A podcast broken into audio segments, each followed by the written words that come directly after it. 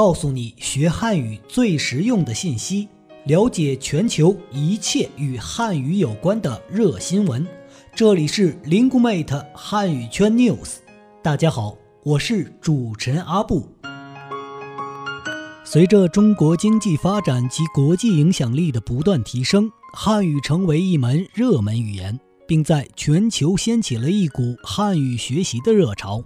为准确把握全球汉语发展的脉搏，搭建一个链接汉语圈的快速通道 Lingumate 汉语圈 News 推出主题策划“链接汉语圈人物访谈”节目，将聚焦国际汉语传播的一线教师和知名院校机构的管理者和决策者，展示优质的国际汉语教学资源、最前沿的汉语教学经验。以及汉语传播的最新政策和服务信息，在以教外语著称的北京外国语大学，我们采访到了有着三十多年教学生涯的资深对外汉语教师金满生，他为我们讲述了北外几十年来对外汉语教学的变与不变。被传承至今的是听说读写译、听说领先、精讲多练的理念。变的是近年来，随着欧美学生来华留学生人数的不断增长，教汉字成为一个特别突出的难题，至今仍无统一的教学法共识。我们北京外国语大学啊，是以教外语著称的，是吧？当然，对外汉语其实也是外语教学，对吧？也是外语，不过就是外国人学汉语而已，对吧？外语教学有它的客观规律。对吧？北京外国语大学的教学经验叫做听说读写译，听说领先，啊，然后叫精讲多练，老师在课堂上少讲，让学生多练，这是我们的教学方法，这是几十年传承下来的。我觉得这个方法到现在还是有效的，是吧？但是教学法要不断的与时俱进，啊，比如过去我们叫这个情景教学法，现在叫任务性教学法，是吧？那么任务性教学法比情景教学法就有了一定的进步。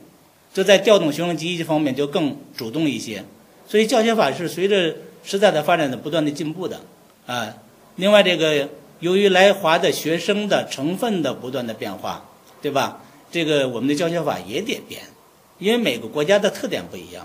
你比如日本人来了，他已经都掌握两千多个汉字了，尽管内容可能这个意思不太一样，对吧？但是大体还是差不多啊，所以教汉字就不是重点，对吧？你欧美学生来了，教汉字就重点是吧？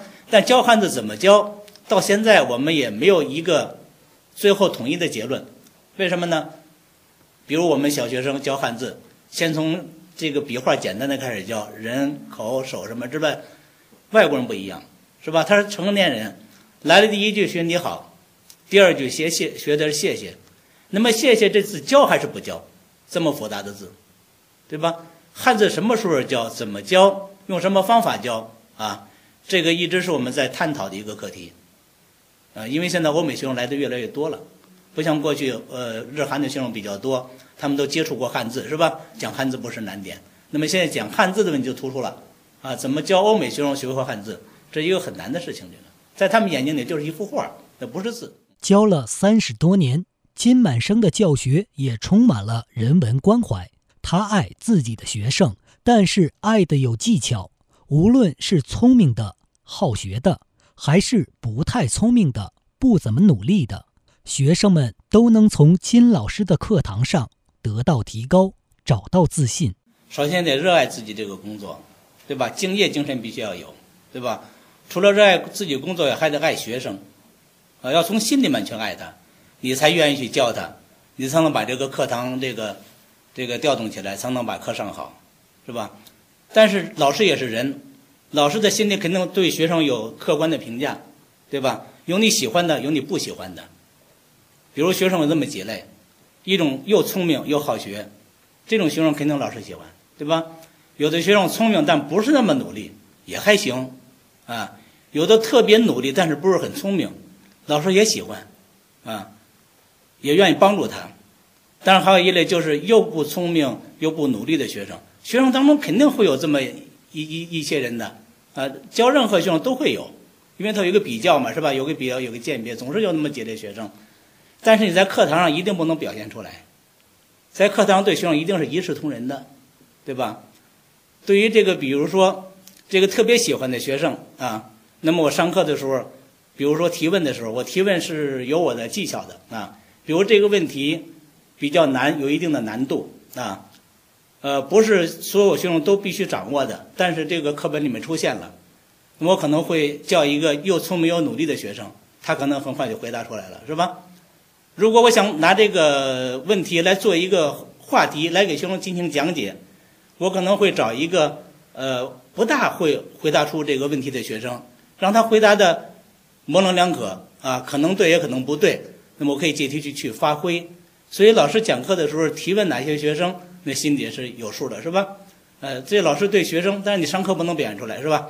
呃，有时候这些呃平时不太努力或者水平稍微差一点的学生，你要给他回答问题的机会，要给他一个他能回答出来的问题，让他有点自信，对吧？你总是去打击他的自信，他每个问题都回答回答不出来，以后他这个学习的积极性就没有了。所以，这老师上课点谁回答问题，回答什么样的问题，其实都是有学问的。好，您刚才收听的是由 Lingumate 出品的汉语圈 News 特别节目，链接汉语圈人物访谈。更多汉语圈热话题，请继续关注我们的节目。拜拜。